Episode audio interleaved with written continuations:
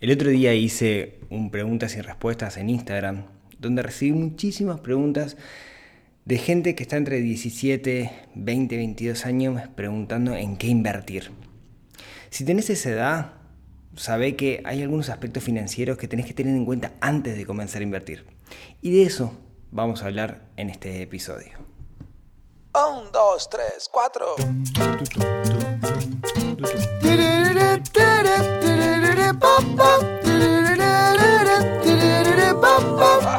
Neurona financiera, financiera, financiera, financiera.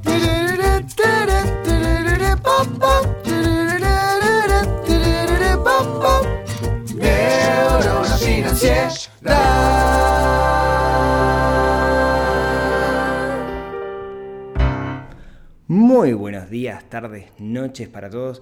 Bienvenidos a un nuevo episodio del podcast de Neurona Financiera. Mi nombre es Rodrigo Álvarez y los voy a acompañar el día de hoy justamente para hablar de alguna pastillita que pueda ayudar a desarrollar esa neurona financiera que tenemos un poquito dormida adentro. Antes de comenzar, déjenme pasar un aviso parroquial. En, en septiembre eh, yo abrí, las, abrí la, modalidad de, de, mi curso online para construir un plan financiero personal. Es un curso que está eh, desarrollado para que las personas puedan construir su propio plan y a partir de ese plan tengan un mapa a seguir y consigan sus objetivos financieros y dejen de sufrir estrés por dinero. Es un sistema que yo lo tengo bastante probado, que es el que hago yo y, mucha gente con la que he trabajado lo viene, lo viene usando y, y, funciona realmente. ¿Por qué les cuento esto? Porque bueno, he decidido abrir el plan nuevamente, está abierto. Eh, o sea, aquellas personas que quieran hoy por hoy saber de qué se trata esto de construir un plan financiero personal, simplemente entran a planfinancieropersonal.com y ven de, qué se trata. Así que va a estar un tiempito abierto, no sé bien hasta cuándo, pero si les interesa, si quieren aprovechar esta oportunidad, planfinancieropersonal.com.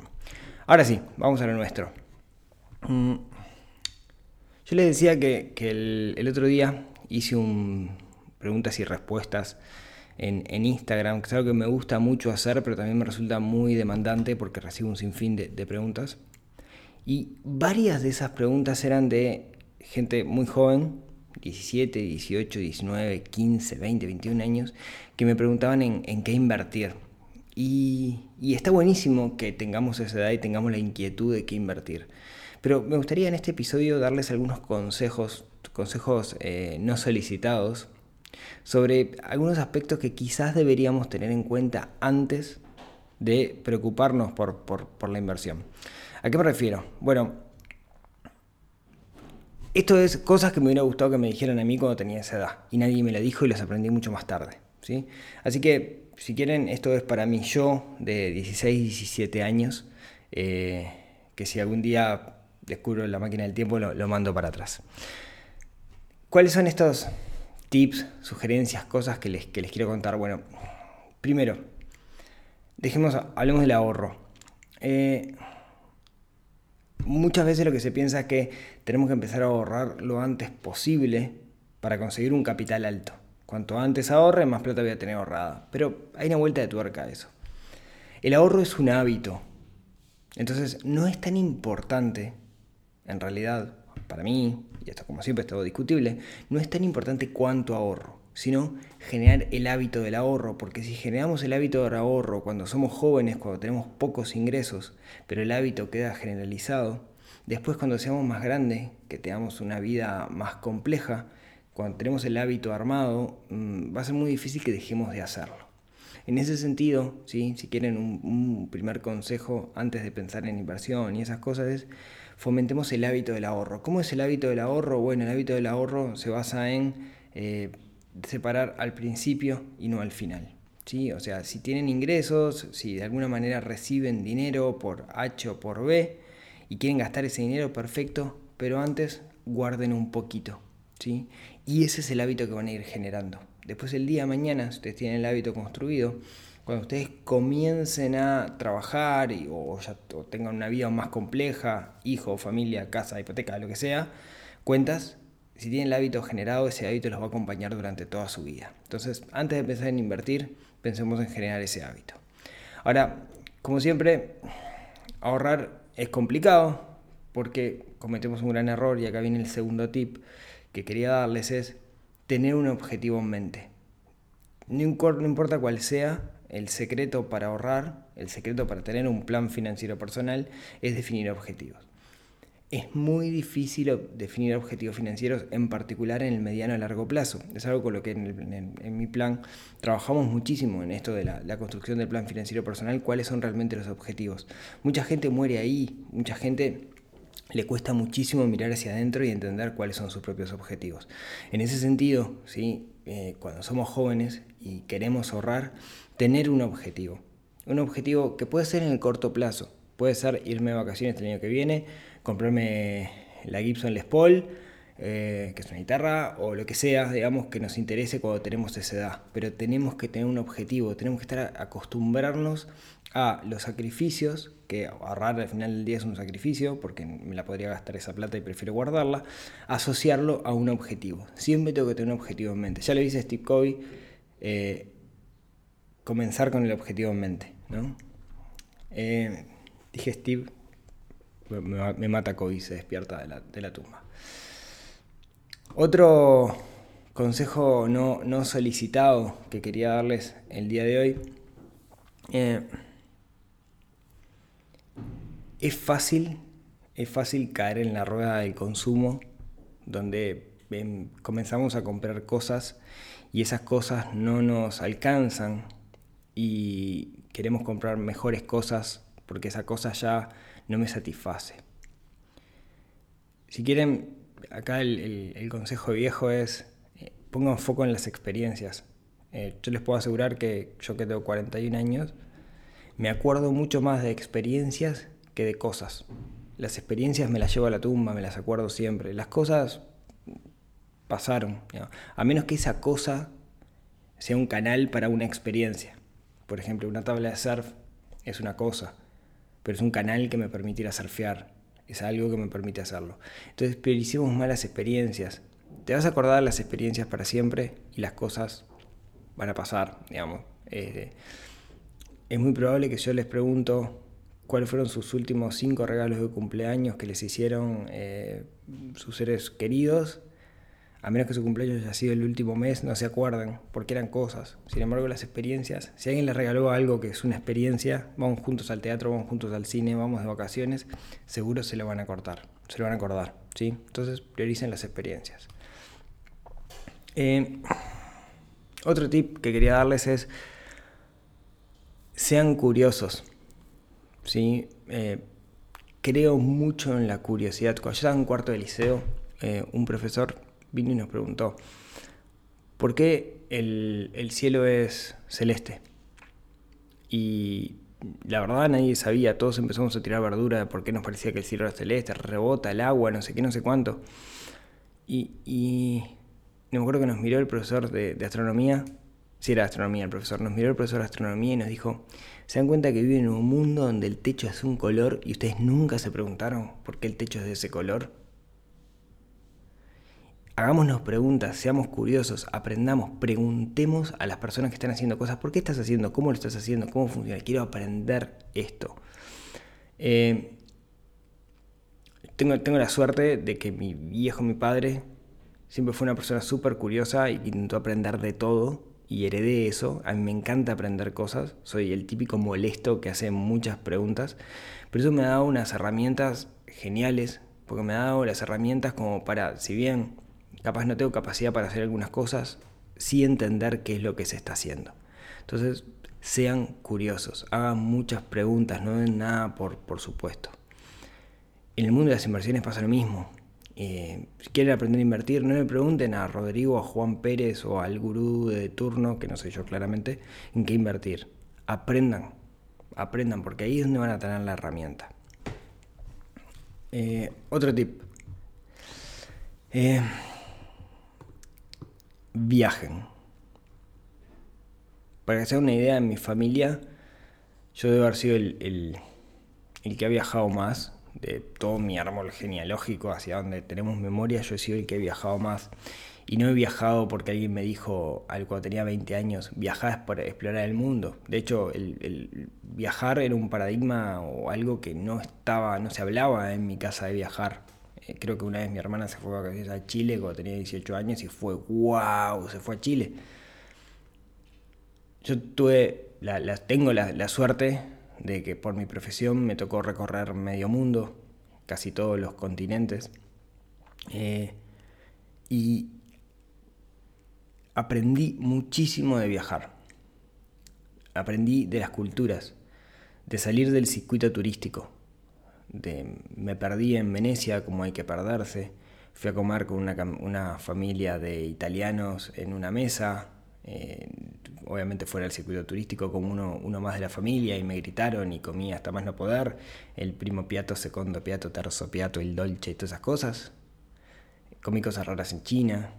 Eh, me morí de frío en Holanda, eh, recorrí todos los países de Latinoamérica y, tuve esa suerte y aprendí. ¿Pero por qué aprendí? Porque tenía un mindset, una mentalidad de aprender. Yo quiero... No, me fui de vacaciones, no, fue el inclusive. Sí, sí metí el inclusive en algún momento y no es algo que me agrade mucho. Prefiero lo otro, prefiero el el, conocer a la gente, conocer cómo piensa y aprender. Aprendí muchísimo de finanzas personales viajando por el mundo. Aprendí muchísimo. Pero porque lo combino con lo anterior, porque fui curioso y hice muchas preguntas incómodas. Y descubrí que, por ejemplo, en Italia la gente no tiene problema en ser un funcionario de la fábrica durante toda su vida sin, sin tener ascensos, porque no hay inflación y gana lo mismo, y si eso le da, no es ningún problema, porque su vida pasa por otro lado. Aprendí la competitividad que tienen los chinos, aprendí cómo los brasileros se toman las cosas distintas, puedes tener un problema enorme, pero si el viernes a las 5 de la tarde eh, llega a las 5 y no lo solucionaron, se van a tomar cerveza. Aprendí qué quiere decir la laurita. Y aprendí un montón de cosas, pero porque fui curioso. Entonces no se trata solamente de viajar a sacar fotos, se trata de viajar a conocer y ir con la mentalidad de quiero aprender. Eso me parece que brutal. Em, otro consejo, y como ven ya me fui lejos de, las inversiones, estamos menospreciando algo, toda la sociedad menosprecia algo, me incluyo, que es el valor que tienen las personas mayores. La experiencia que tienen las personas mayores, los que han vivido mucho, es algo que nos puede alimentar muchísimo. Yo algo que disfruto es hablar con gente mayor que yo. Porque me enseñan, porque aprendo, porque cada cosa que me dicen me aporta valor. Y porque tienen una experiencia increíble. Yo eh, creo que te lo conté alguna vez, en, un proyecto que estaba trabajando en el exterior, vivía en un apartamento y en el apartamento éramos en ese entonces, dos gurises de 26, 27 años y unos veteranos de 60, 55, 60 con mucha experiencia que eran los que llevaban el apartamento adelante, el apartamento del proyecto. Y nosotros compartíamos el apartamento. Ellos se ponían a hablar y era increíble las cosas que sabían. Se ponían a hablar y era, te volaba la cabeza todas las cosas que sabían. Y un día me acuerdo, yo le digo, Luis, eh, es impresionante la vida que vos tuviste. Y me acuerdo que se queda mirando con el otro veterano y con mucha humildad me dice, no, no es que hayamos tenido una vida muy especial. Vivimos más que vos. Y es esa, ¿no? La experiencia que nos va a la vida es algo, es algo increíble y podemos aprovechar eso. Haciendo preguntas, de nuevo, siendo curioso y respetando sobre todo a los mayores. Los mayores vivieron cosas que no tenemos ni idea. Vivieron una guerra mundial. Vivieron épocas complicadas de, nuestros países. Y eso les enseñó un montón de cosas y podemos aprender. Hay algunos que, quedaron tan cascoteados, digamos, que a veces sí es difícil, pero, pero en su mayoría, en su mayoría creo que podemos obtener muchísimo valor. Entonces, respetemos a la gente mayor, ¿sí? porque sabe y mucho. Eh, otro tip. Este, este, este es eh, antiintuitivo. Eh, equivóquense en la carrera que vayan a estudiar. Yo cuando, cuando estaba en el liceo, cuando estaba en cuarto de liceo, hice un test vocacional y en el test vocacional me salió que tenía que ser ingeniero. Yo no quería ser ingeniero. De hecho, eh, cuando eh, alguna materia opcional que teníamos, teníamos computación y, electricidad, yo elegí electricidad, me gustaba más meter mano, cosa que, que la ingeniería. Pero el test vocacional me salió que tenía que ser ingeniero y yo fui de una a ser ingeniero, ni me lo planteé, ni me lo planteé. Eh, me gustaba, tampoco era, o sea, no era una cosa que, ah, lo odio, pero no, no, no lo asociaba conmigo. Creo que hoy le ponemos una carga brutal al tema de la carrera universitaria. No sé si una carrera universitaria es necesario. Creo, que estudiar sí es necesario. Toda la vida tenemos que estudiar. Y, y la educación formal, sea cual sea, pero la educación formal tiene un montón de cosas que nos aporta valor. No, no quiero desprestigiar la educación formal. Yo mucho de lo que soy se lo debo a la educación formal. Pero creo que, le ponemos una carga al equivocarnos en la carrera y le ponemos miedo y a veces conozco gente que cuando está en segundo o tercer año de la carrera se da cuenta que no es lo de ellos, porque cuando estás sobre los últimos años de una carrera universitaria, es que te das cuenta realmente qué vas a hacer vos laburando en ese trabajo. Porque hasta entonces es teoría, pero no lo ves hasta el final. Y te das cuenta que no es lo tuyo, pero llegaste hasta ahí, ¿cómo no me voy a recibir? Y no, no puedes estar toda tu vida haciendo algo que no te gusta. Entonces, creo que no tenemos que tener miedo de equivocarnos en la carrera, tenemos que intentar hacer cosas que nos gusten. Y si no nos gustan, decir, todo esto que hice hasta ahora es enseñanza, me la llevo, me va a aportar algo en la vida, pero voy a hacer otra cosa que me guste. Me parece que creo que va por ahí. Eh, consejo número creo que voy 8. Tengan mucho cuidado con la exposición en Internet. Cualquier cosa que pongas en Internet va a quedar ahí para siempre. No importa que lo borres, no importa que desaparezca. Si alguien lo vio, eso quiere decir que queda para siempre ahí. Entonces, ten cuidado, ten cuidado con las cosas que, te expones de vos mismos, tus opiniones, opiniones en caliente, porque eso te va a acompañar toda la vida. ¿sí? Lo vemos hoy, o acá hace poco hubo elecciones, y saltó medio universo de, ah, mira, fulano dijo en tal momento que este, tal cosa, no sé qué, no sé, la candidata a la intendenta en su momento había en Twitter, había dicho en, tal lado hay inspectores de tránsito metiendo multas. Y eso quedó, por más que lo hayan borrado, quedó y alguien lo vio. Y quieras o no, cualquier cosa, esto no importa la que tengamos, cualquier cosa que hagamos en internet queda. Así que tenemos, tenemos que tener mucho cuidado con eso. Tengamos cuidado con nuestra exposición, porque eso va a quedar ahí para siempre y nos puede complicar la vida el día de mañana. Consejo número 9. Eh, leer. Sí, sé que leer pasó de moda. Sé que ahora están los audiolibros. Sé que eh, es mejor ver una película o que quizás sintamos que no tenemos tiempo para leer. Sabe que si vos lees 10 minutos por día ya estás leyendo muchísimo más que el 90% de las personas. ¿Y dónde está el valor de leer? El valor de leer es el valor del goteo, que las ideas van entrando de a poquito. Son gotitas que van entrando, que quedan ahí en tu cerebro y de a poquito los vas digiriendo. Y el día de mañana lees otra cosa y se arma una sinapsis entre la neurona 1 y la neurona 2. La neurona 1 leyó este libro, la neurona 2 tiene conocimiento de este otro libro. Se arma una sinapsis y genera una idea. Entonces, leer para mí es una de las herramientas más poderosas que hay. A mí me encanta leer. No tengo mucho tiempo para leer, al igual que ustedes, porque tengo hijos, porque tengo trabajo, porque tengo una casa, porque tengo un emprendimiento, porque tengo no sé qué, no sé cuánto. Y me levanto 5 de la mañana para leer. Esto no, no joda. Yo me levanto a las 5 de la mañana para poder leer aunque sea media hora por día. ¿Sí? Porque leer me alimenta. Leen, aprendo. Estoy leyendo, no sé, en este momento estoy leyendo un libro de, de Julio Caro que se llama La cara humana de la negociación pero así como te leo eso, te puedo leer un libro de física o de matemática o de lo que sea, porque todas esas cosas a la larga nos terminan alimentando. Entonces no importa qué leas, pero hay que leer.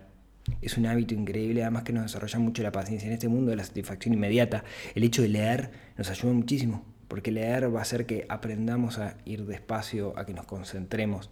Leer es una habilidad que estamos perdiendo y me parece que es sumamente importante. Así que consejo, leer. Y déjame ir, redondeando. Si tienen todo esto en cuenta, creo que es importante aprender finanzas personales.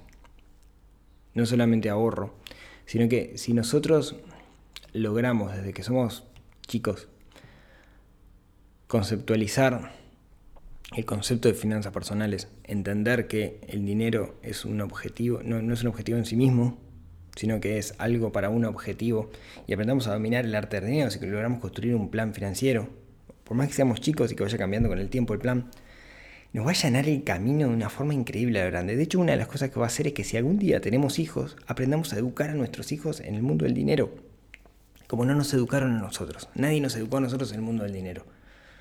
Y ahí es donde viene, donde viene el valor de saber esto. Si nosotros logramos dominar este arte del dinero y al mismo tiempo que logramos dominar este arte del dinero, tenemos las herramientas como para educar a los demás, se expande y vamos a mejorar el mundo. Después de todo esto, preocupate por invertir. Pero antes, tené claro todo lo demás. No te comas la pastilla de que si empiezo a invertir lo antes posible voy a generar el retiro. Sí, está bien, perfecto. Pero la vida hay que vivirla. Y capaz que esos 700 dólares que tenés vos hoy ahorrados, vale más la pena invertirlos en conocimiento o en viajar o en disfrutar o en conocer que en otra cosa. Déjame darles un, bonus track, un último, un último tip. Em, una forma y un hábito que deberíamos generar nosotros también desde que somos chicos es el hábito del deporte. De la salud en general, ¿no? Comer bien y deporte. Sepan que eh, ganar un kilo de músculo o perder un kilo de grasa cuando tienen 20 años es extremadamente más fácil que hacerlo cuando tenés 40 años y tu metabolismo está mucho más ralentizado. Si generamos el hábito saludable cuando somos jóvenes, el hábito nos va a acompañar y al mismo tiempo vamos a asegurar mucha salud, una mejor calidad de vida, gastar menos dinero en enfermedades, en, enfermedades, en, salud, digamos, en, cuidados médicos. Eh, es sumamente importante hacerlo. Entonces debemos empezar a invertir en salud lo antes posible. Invertir en salud es construir un conjunto de hábitos. Y si quieren, recién después, mi consejo es que se preocupen por invertir. Invertir, cuanto antes empecemos, mejor. Pero tengamos en cuenta estas cositas. Quizás no sea lo más importante, sino lo más importante es tener claro para qué lo estoy haciendo. Y construir los hábitos en el momento preciso que los debo construir para asegurarme una vida más, más plena. Wow, se me fue el tiempo. Eh, bueno, esto es lo que quería contarles el, día de hoy. Muchas gracias por acompañarme, como siempre. Recuerden, si quieren eh, ver de qué se trata esto de cómo construir un plan financiero personal, planfinancieropersonal.com, ahí van a, van a, encontrar información. Y no me queda otra cosa que agradecerles por acompañarme. Eh, muchas gracias a todos los que están dejando comentarios en YouTube, que estoy subiendo algunos videitos en YouTube. Muchas, muchas gracias por eso. Muchas gracias a los que eh, me agregan en su biblioteca Spotify, que eso para mí es un montón porque hace que el proyecto siga, siga creciendo. Los que me dejan comentarios en iTunes, que los leo todos y muchísimas gracias y tomo sugerencias de las cosas que me dicen. Y muchas gracias a todos por estar ahí. Eh, no me queda otra que despedirme, aunque me quedaría hablando todo el día. Pero si les parece, nos vemos, nos hablábamos, nos escuchamos el próximo miércoles en otro episodio que ayude a desarrollar esa neurona financiera que tenemos un poquito dormida y que tenemos que despertar. Nos vemos el miércoles. Chau, chau. Neurona financiera, neurona financiera, neurona financiera.